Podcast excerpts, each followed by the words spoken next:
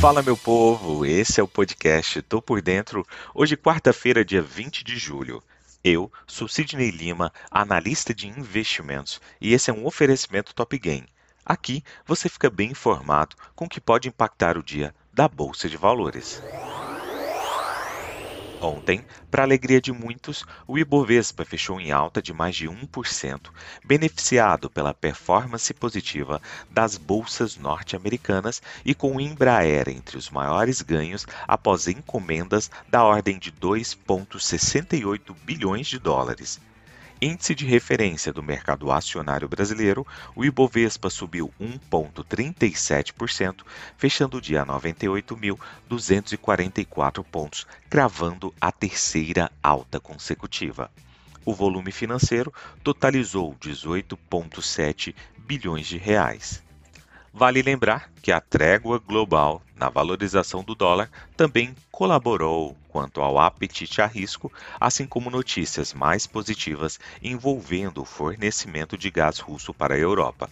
No Brasil, a pauta macroeconômica não trouxe novidades relevantes, enquanto a cena corporativa deve ocupar os holofotes nos próximos pregões, com VEG abrindo a safra de resultados das empresas do Ibovespa nesta quarta-feira.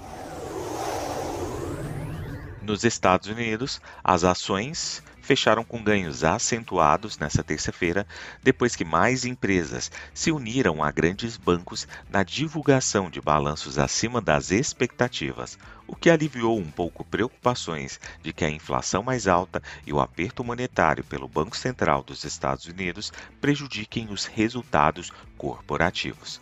O índice S&P 500 fechou em alta de 2,76%.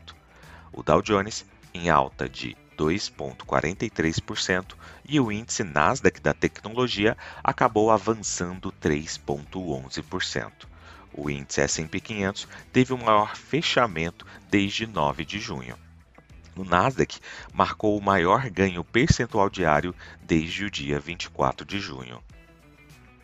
Os papéis da Halliburton subiram 2,1%, depois que a provedora de serviços para campos de petróleo registrou um aumento de 41% no lucro ajustado trimestral. A inflação crescente levou os mercados a, inicialmente, precificar um incremento de um ponto percentual na taxa de juros na próxima reunião do Federal Reserve neste mês, até que alguns formuladores de política monetária sinalizaram que um ajuste de 0,75 ponto percentual é mais provável.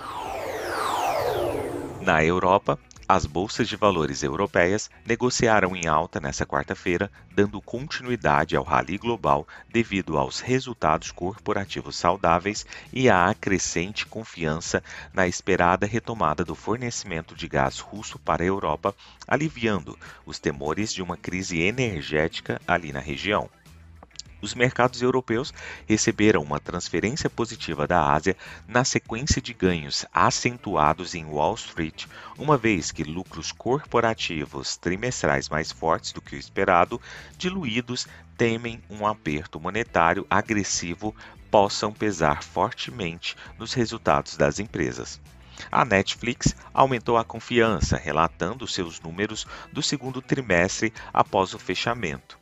A gigante do streaming está prevendo que retornará ao crescimento de clientes neste trimestre, depois de perder os 970 mil assinantes no trimestre, muito melhor do que os 2 milhões que havia projetado anteriormente. De volta à Europa, os fluxos de gás russo através do gasoduto Nord Stream 1 provavelmente serão reiniciados na quinta-feira após a conclusão da manutenção programada, de acordo com a Reuters, citando fontes, aliviando as preocupações dos investidores sobre o fornecimento de gás para a Europa. Na Ásia, as ações do Japão subiram após o fechamento de quarta-feira, com ganhos nos setores de mineração, construção naval e borracha.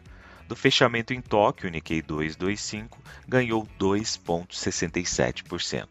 A volatilidade do Nikkei, que mede a volatilidade implícita das opções do Nikkei 225, subiu 0,42%.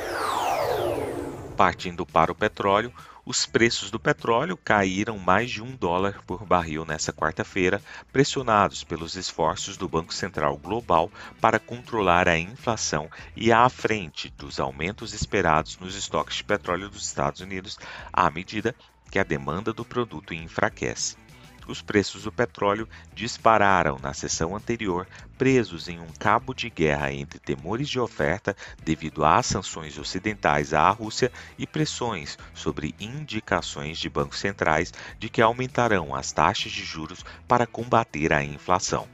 Ambos os contratos fecharam em cerca de 1% mais altos na terça-feira devido à escassez de oferta global, que também manteve os spreads do Brent em amplo atraso em cerca de 4,40 dólares por barril. Na agenda econômica de hoje, temos nos Estados Unidos, às 11 horas, vendas de casas usadas. Às 11 horas e 30 minutos, também por lá, estoques de petróleo bruto.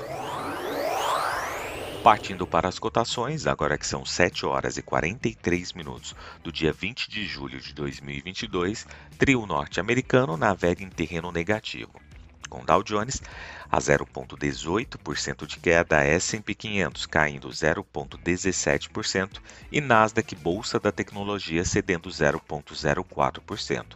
Alemanha cede 0,71% e, no geral, leva todos os seus pares, os outros países também da Europa, para um movimento de queda.